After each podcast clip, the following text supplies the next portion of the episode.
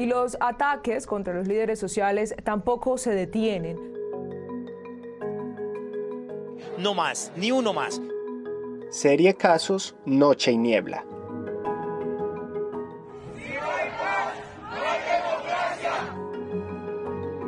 No maten más gente, por amor de Dios.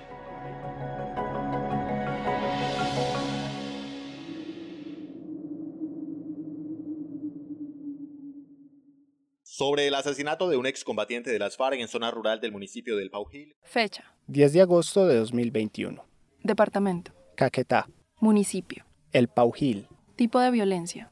Violencia político-social. Asesinato por persecución política. Presunto responsable. Sin información. Víctima. Hernán Steven Vázquez Gutiérrez.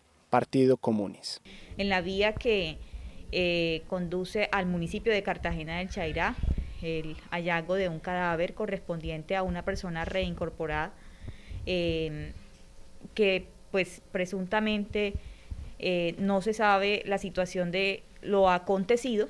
Hombres armados asesinaron en la vereda la Concordia al desmovilizado de las FARC-EP, quien estudiaba medicina en La Habana, Cuba, y se encontraba de licencia en este municipio.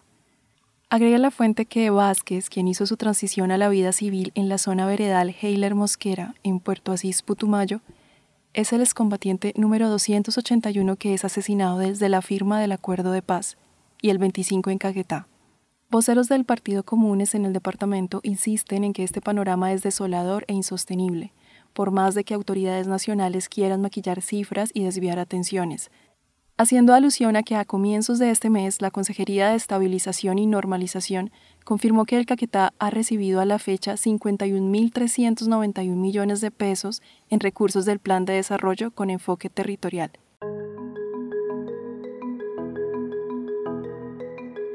Para este podcast utilizamos audios de movilizaciones ciudadanas en el marco del paro nacional en Colombia durante 2021 Además, aparte del registro del hecho realizado por el canal regional TV5 el 10 de agosto de 2021. Este es uno de los casos registrados por la revista Noche y Niebla número 64, correspondiente al periodo entre julio y diciembre de 2021. Encuentra la revista completa y más información sobre violencia política, violación a los derechos humanos e infracciones al derecho internacional humanitario en Colombia en nocheyniebla.org y cinep.org.co.